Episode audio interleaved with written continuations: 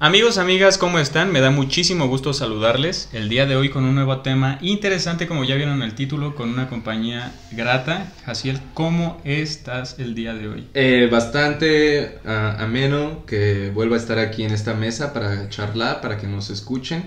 Y pues nada, un gusto siempre, ya sabes. Es muy interesante ver cómo chocamos ideas, güey, y está bien interesante que no pensemos de la misma manera. Igual les hago la atenta invitación a que Igual ustedes eh, divaguen, em, contrapongan nuestras ideas con las suyas y saquen sus propias conclusiones. La verdad no está de, de quien hable más fuerte, una hermosa frase de Rabindranath Tagore, ¿no? Vamos a empezar definiendo el entorno material, güey. Ok. Me suscita mucho este tema, güey, porque, porque he estado reflexionando en esas veces que te pones a pensar y le haces un hoyo a tu cama, güey. Que, Divagando. que abres los ojos y dices, güey, este, ¿qué formula la identidad? ¿Qué formula la conciencia del ser humano, güey? Hay dos vertientes en esta vida, güey. Muchas veces se tiende a pensar que el materialismo, güey, es orientado a la burguesía, güey, a tener cosas materiales, al dinero, a, todas esas cosas. Pero es una falacia. Es una falacia, güey. El entorno material o el materialismo nos menciona que hay ideas o que eh, la conciencia se obtiene mediante el círculo en donde se, se desenvuelve el ser humano. Puede ser la escuela, tu familia, tu infancia, todo lo que, las circunstancias materiales. El estatus social también influye, ¿no? En cómo, en qué ambiente naces, ¿no? Todas las instancias materiales a las que estamos atados son las que influyen en el ser para concebir una identidad. El idealismo dice lo contrario, güey, que las ideas son a priori y a posteriori es el conocimiento, güey, pero yo me inclino más en que es más material y en base a nuestro entorno adoptamos una identidad, una forma de pensar. Sí, sí, sí. Porque influye muchísimo, güey, dónde creces, tu infancia. Hay una frase muy común aquí que se dice que los valores se maman en casa. E influye y vuelve a tema de que debe de permear el, el ambiente material que, que uno pues sí, con el que uno acontece su día a día. Todo lo que viviste, güey. Eh, por ejemplo, si tú tiendes a vivir en un entorno violento, güey, en un entorno difícil, pues es más probable, no en su totalidad, porque existe el libre albedrío, pero es otro tema que podemos tocar luego de divagar. Ok, sí. De si existe o no. Pero bueno, vamos a empezar. ¿Cómo influye en el ser? ¿Cómo consideras que influye en nosotros, en ti, en mí, en las personas? su entorno material, las cosas que viven día a día, güey? Pues mira, eh, en, en mi creencia permea tanto y influye tanto el contexto material que uno le acontece porque hace y forma a la persona. Es decir, a veces uno cree que cosas que vivió uno o que le tocó vivir era porque nos tocaron, pero uno decide en cierto modo lo que te va a servir o lo que no te va a servir. Creo que tiene un fundamentalismo bastante fuerte el contexto y lo que uno decide, porque tal vez sí puedes haber sido criado por lobos o haber nacido en un contexto material que pues no era grato ni era ni era bueno, pero tú le das esa esa relevancia, esa relevancia a lo que te toca. Sí, creo que en, en nosotros o en las personas está esa pauta a discernir de todo lo que le acontece, güey. Sí. Y también puede contraponerlo en sí, güey. A ver, por ejemplo, si ves a alguien malo, güey, supuestamente malo, aparentemente malo, güey, y son cosas que a ti no te gustan, güey, pues contraponlas contigo, güey. Simplemente no reflejes eso, güey, porque muy, muy acertada está esa frase de lo que, lo que checas, te checa, güey. Ok. Entonces, todo lo que señalamos muchas veces inconscientemente. Lo tiene uno. ¿Crees que sí? Es que mira, parte, yo lo veo de esta manera, parte de el conocimiento que tiene uno de sí mismo. En esta pauta yo me clavo mucho porque a veces uno cree que como le tocó vivir eso, uno es eso, pero no es más que una falacia narrativa que, que nos generamos o viene más de, de un problema de psicología, porque fíjate, cuando uno se empieza a percatar que no es este no sé, el ambiente que le tocó vivir en casa o que no es lo que dicen sus amigos de él o que no es lo que el jefe o el patrón de su trabajo le dice que es, pues se empieza a hacer una apertura gigante para que tú te descubras realmente qué es lo que vas a, adquirir de todas esas vivencias que vas pasando. Experiencias, ¿no? Sí, muchas veces nos quedamos con lo que nos dicen los demás, con lo que nos critican, lo que nos dicen, y muchas veces no lo creemos, güey. Sí. Cierto está que hay personas muy resilientes, güey, que, que tienden a, a, a no tomarse a pecho todas estas críticas, todas esas semblanzas que se nos atañen. Y se sienten atacados. Y esto va porque cuando tú juzgas, o no juzgar, cuando tú señalas ciertos defectos que ves en otra, en otra persona que pudiese ser que tú los tienes, la persona a la cual lo toma personal se siente agredida de tal modo que cree que lo estás ofendiendo pese que sea una crítica constructiva o pese a que solamente sea un comentario y pues genera problemáticas. Mm, sentimientos que van ahorita en la actualidad, ¿no? O sea, somos seres sintientes, pero a veces nos dejamos envolver mucho por esas emociones que son dañinas.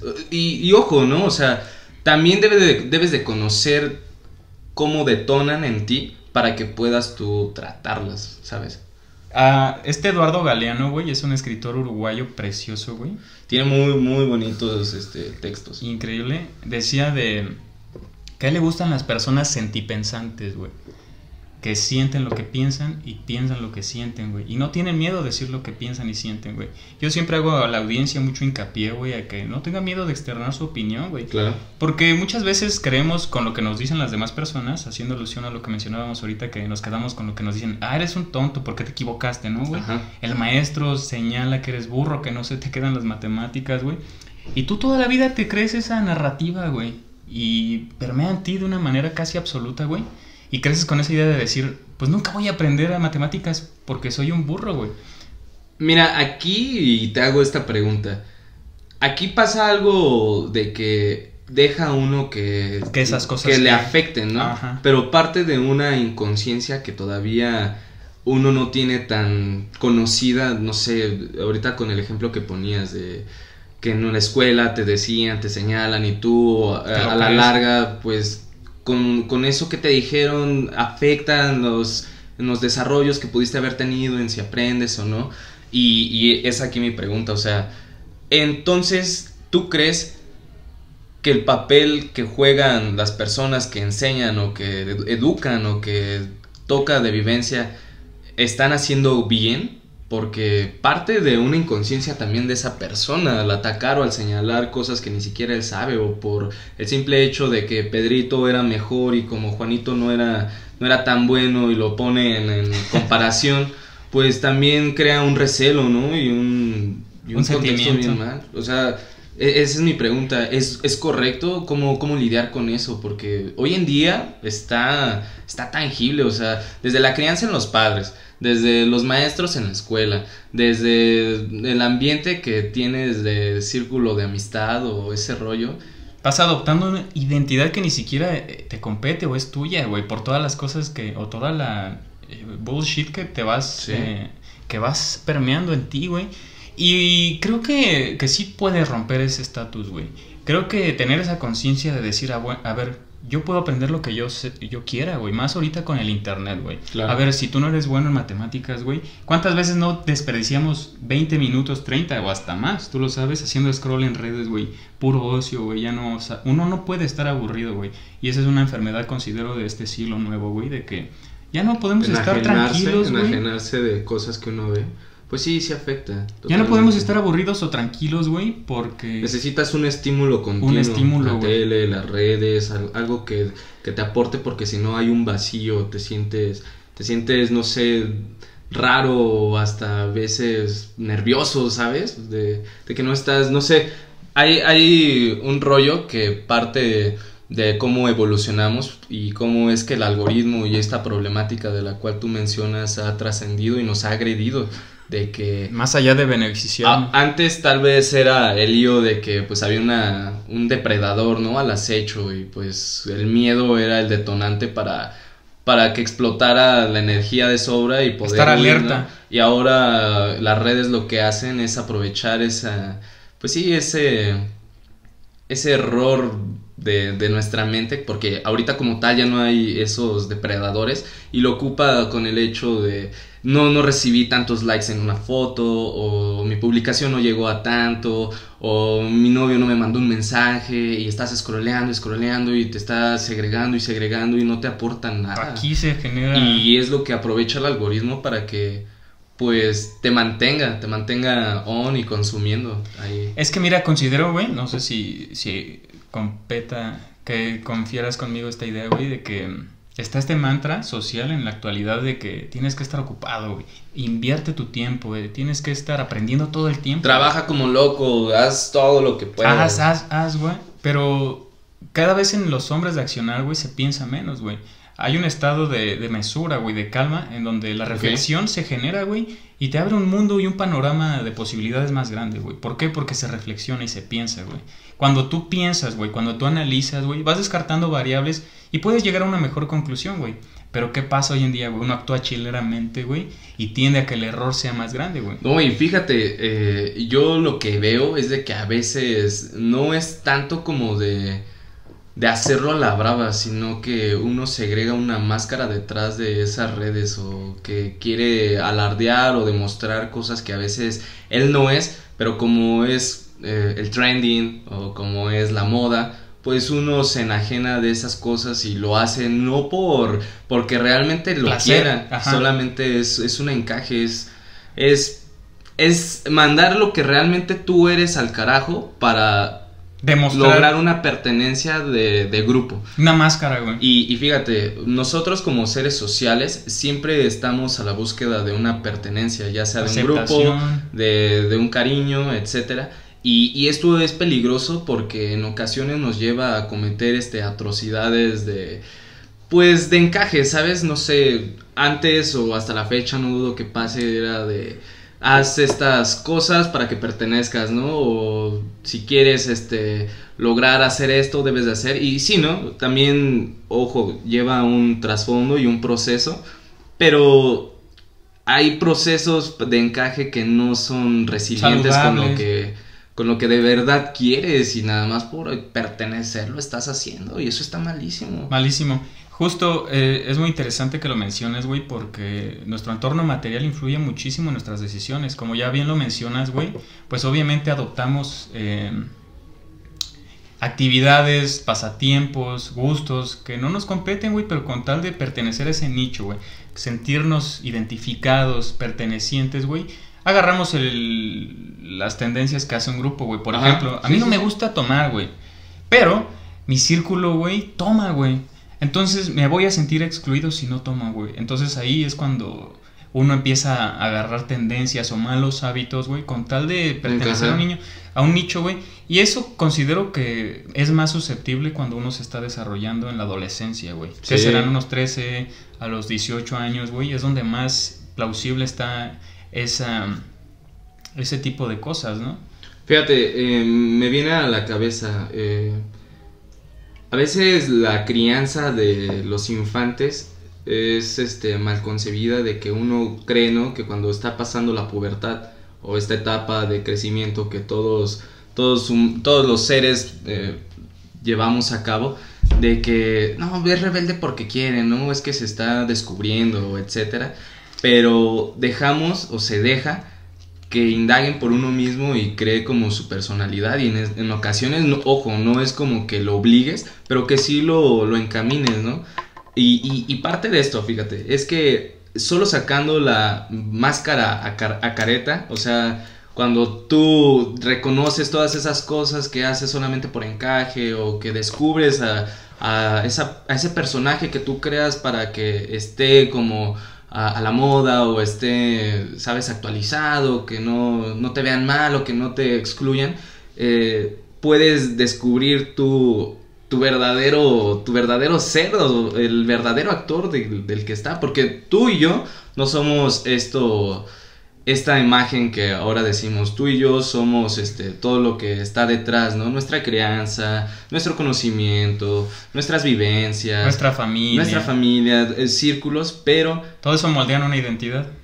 Pero pasa que a veces uno no no, no es igual en la casa, con los amigos o en algún otro círculo. Y, parte de, darse cuenta de esa máscara que uno va dando, porque a, la vez está bien, ¿no? Tal vez te abre puertas, te, te hace llegar a otros peldaños que si siendo tú tal vez no los vas a lograr, pero sí debes de ser este pues un poco consciente, de, de, lo que estás haciendo, porque si no lo eres, te empiezas a, te empiezas a llevar a situaciones muy controversiales que en lugar de que te aporten, te están segregando. Y nos contamos esa falacia como de, pues es que así soy.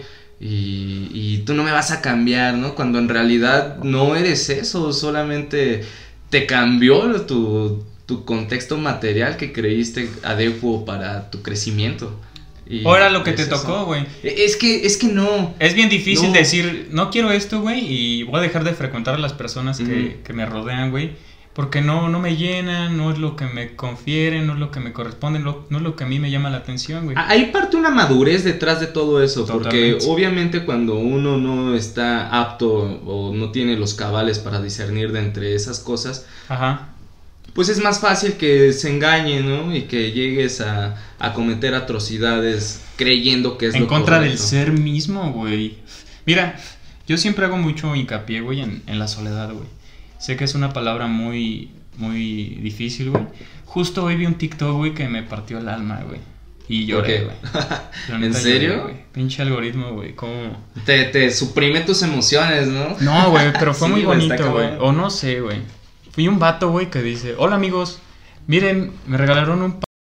Aquí festejando mi cumpleaños. Me compraron un pastel.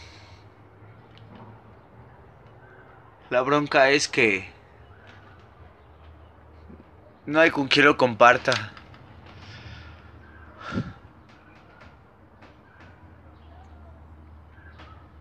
Pero está bueno.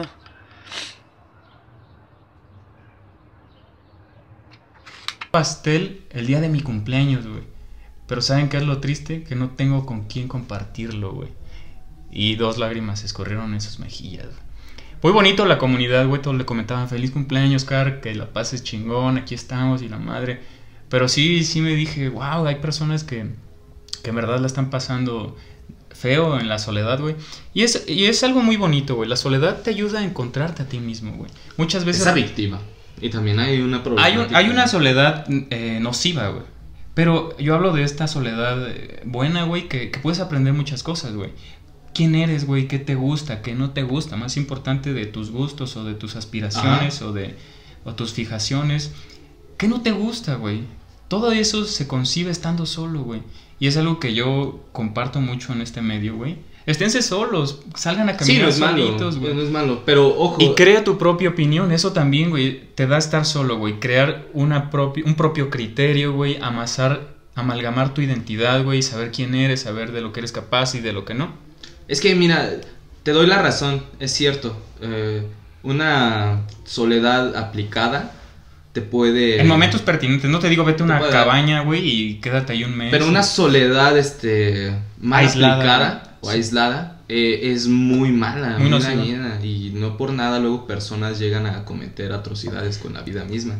Que la verdad mm, no sé si sea correcto esto que voy a decir porque parte de un prejuicio, pero sí hace que las personas crean que están solas porque nadie los quiere o etcétera, cuando en realidad pueden aprovechar algo. Fíjate, yo si algo puedo recomendar totalmente es de que si uno llega a hacer uso de, la soledad bien aplicada, trabaje demasiado lo que es la autoobservación psicológica, que es percatarse de por qué estás tú realizando esta actividad y, y cómo, cómo es que se ha dado lo que se ha dado que ahora te tienen esta ¿Cómo has llegado ahí? ¿Cómo te has orillado a esa distancia? No, no es mal no es este desconocido, mejor dicho, que personas que tal vez no siguieron el lineamiento de, de esta sociedad como de mm, ser un buen hijo, ser un buen estudiante, concluye una carrera, tener un trabajo, tener una familia, una casa, etcétera, etcétera, llega a la vejez con una descendencia y muere,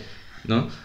Hay, un trasfondo más, hay un trasfondo que vuelve y parte otra vez del tema que estamos conversando, que es del materialismo, pues, pues sí, o sea... Social, estructural. Sí, que se va dando. Modus vivendi. Y cuando uno va haciendo uso de esta herramienta de la observación psicológica, se da cuenta de sus defectos, ¿no? Se da cuenta que tal vez eso que juzgaba o que Lo le tengo. afectaba de otra persona era que uno lo tenía y por eso lo señalaba y lo juzgaba tan fuertemente. Total. O que tal vez esas cosas que a veces, pues con un sentido de e- egoi- egoico, de decir, ¿por qué él sí y yo no? Si somos lo mismo, eh, es que él tiene más dinero, etcétera, que ojo, sí, sí es, sí es un fundamento para que otras personas puedan llegar más fácil, Ajá. pero no es un, no es un factor para decir que tú no puedes.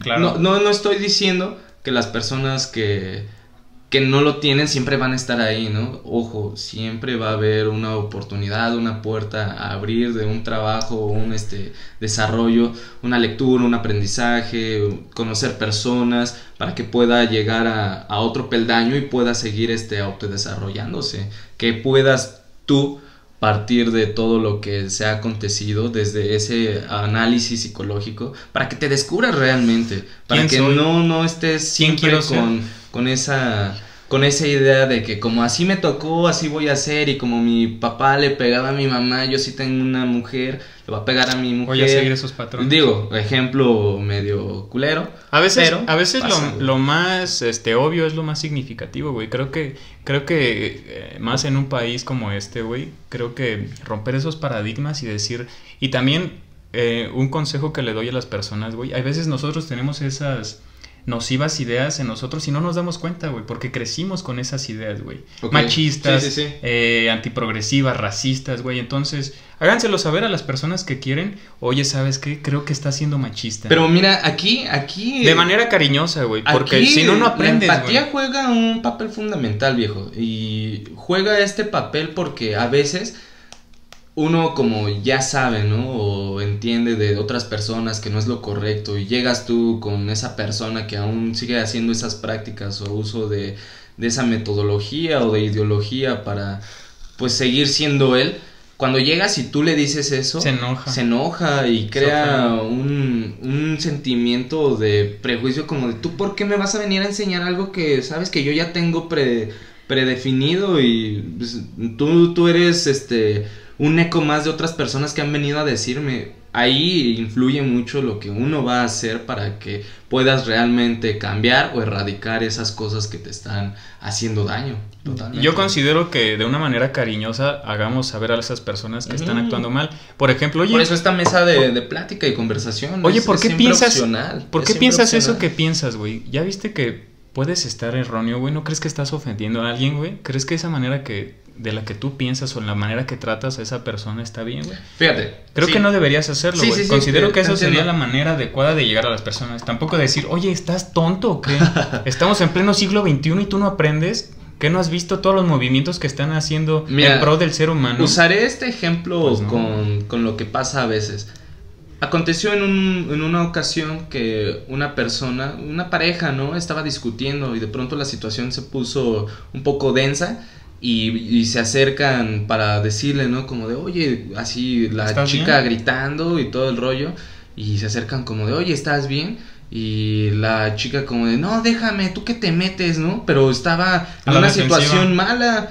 Y, y- y ahí yo me quedé pensando, o sea, ¿qué tan, qué tan nublado a veces está uno que cuando ofrecen ayuda la, la desechas y la mandas al carajo solamente porque así crees que te tocó o que lo que te está pasando te lo mereces cuando en realidad no, güey, o sea... Te estás estás haciendo víctima, una falacia y una victimización a un acto que no debería de ser ni bien visto ni bien este justificado. Más bien, no debería de ser justificado. Lo justifican. Y mira, dijiste algo bien interesante porque muchas veces llegamos a esos extremos de que ya es demasiado tarde, güey. Empiezan con una agresión, güey. Y por amor se perdona eso, güey. Sí. Y otra sí, agresión, sí. güey. Y desayunan con una mentada de madre o desayunan con, un- con una tanda de madrazos, güey. Que no es lo natural, güey. Pero se permiten, se concilia eso como normal, güey. Y las personas creen que esa, esa manera de vivir es la normal, ¿no? Obviamente no está bien, güey, y hay que tener esa conciencia, como ya lo habíamos mencionado, de, de entender que no está bien, güey. Entonces, alejarse antes de que sea demasiado tarde, al rato un mal golpe, güey, ya no te levantas, güey. Y cuando pudiste salir a tiempo, güey, pero fuiste permisivo, güey, a eso me, me refiero. Sí, sí. Y la justificación no es más que tú hacer, hacer hincapié a que algo lo hiciste por X razón, cuando en realidad el trasfondo o es bueno, o es blanco o es negro, ¿no? Parte también de un tema dual, pero así la vida está, está hecha. Y no te... Debes sí, de discernir de aquello que no te aporta, Exacto, debes de reconocer. Y, Si está mal, discierne, güey, y aléjate. No importa que hayas nacido así o si ya viste que no, que no, que no es saludable, güey, que, que no está bien, güey, pues aléjate, güey. Corta de tajo. Es que muchas veces le tenemos miedo a estar solo. No, y, y fíjate, es que vuelve a esa, a esa pauta, ¿no? De que uno debe de trabajar todo eso que le pasa y reconocer cómo uno conlleva situaciones que a veces pasa por alto para que tú puedas desde esa, desde esa pauta hacer algo mejor, a, descubrir realmente qué quieres, qué, qué vas a, qué vas a permitir y qué no vas a permitir y, y va a ir sembrando algo.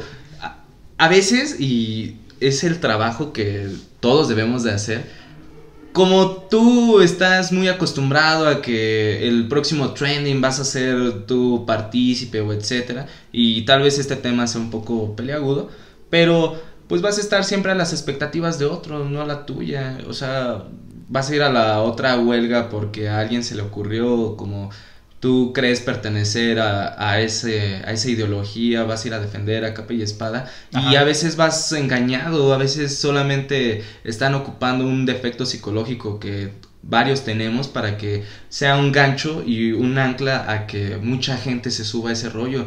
Y pues no están claros ejemplos históricos que, que han hecho eso. Charles Manson o sea eh, Hitler um, no sé los estos vatos de ¿cómo se llaman? que era una secta güey Mm, se me fue el nombre que Klan, los Ku Klux Klan o todo ese la pedo supremacía por blanca. una sola ideología atrajo a gente para que atacaran otro otro otro blanco que fue seleccionado por otra persona, güey, o tal vez identificabas, ¿no? Eso que la otra persona te dijo y dijiste, Totalmente. "Sí, yo soy, yo soy." Diste en algo bien interesante, güey, porque la coerción, güey, o tratar de persuadir a alguien para que crea lo que tú crees, güey, y darle soluciones, güey, y crea que, que tu verdad es, es buena, güey, pues a veces es muy peligroso, güey, porque Sí. estamos yendo a un. Y a- a un estamos haciendo eso, güey. estamos haciendo eso, pero creo que está la pauta de que uno acceda y esas esa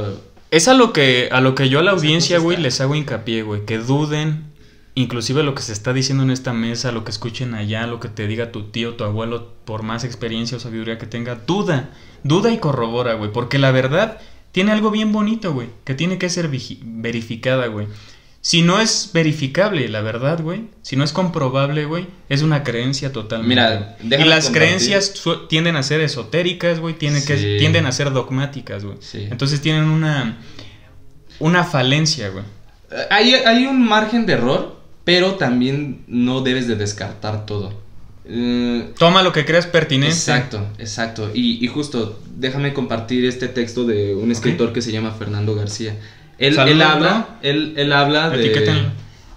Él habla de cómo uno Lo puede queremos. llegar a hacer eso, ¿no? Y ojo, dice esto. Observar nuestra manera de pensar, de sentir y de actuar, comenzamos a descubrir una serie de ideas cargadas de envidia, una serie de sentimientos cargados de rabia y descubrimos cómo detrás de nuestra manera de actuar se esconden intenciones negativas de dañar y perjudicar al prójimo o a nosotros mismos.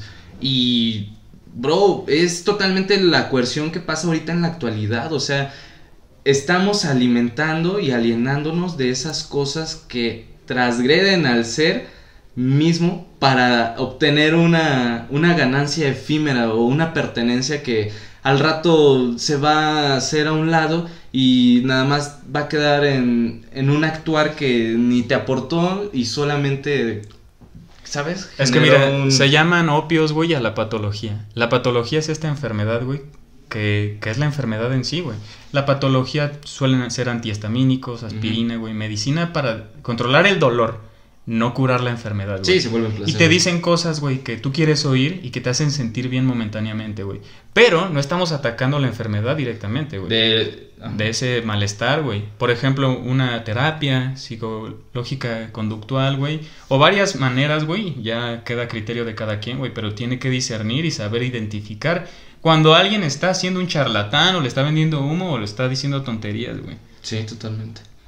Pero bueno, este, yo creo que con esto concluimos, güey. Creo que ha sido una charla amena, güey. Me dio mucho gusto tenerte el día de aquí, güey. Ya sabes. ¿Qué les gustaría? Sí, miren, este, yo solo quisiera compartir esto último. Una de las tareas más importantes del hombre es aprender a verse a sí mismo tal cual es y no como aparenta creer ser.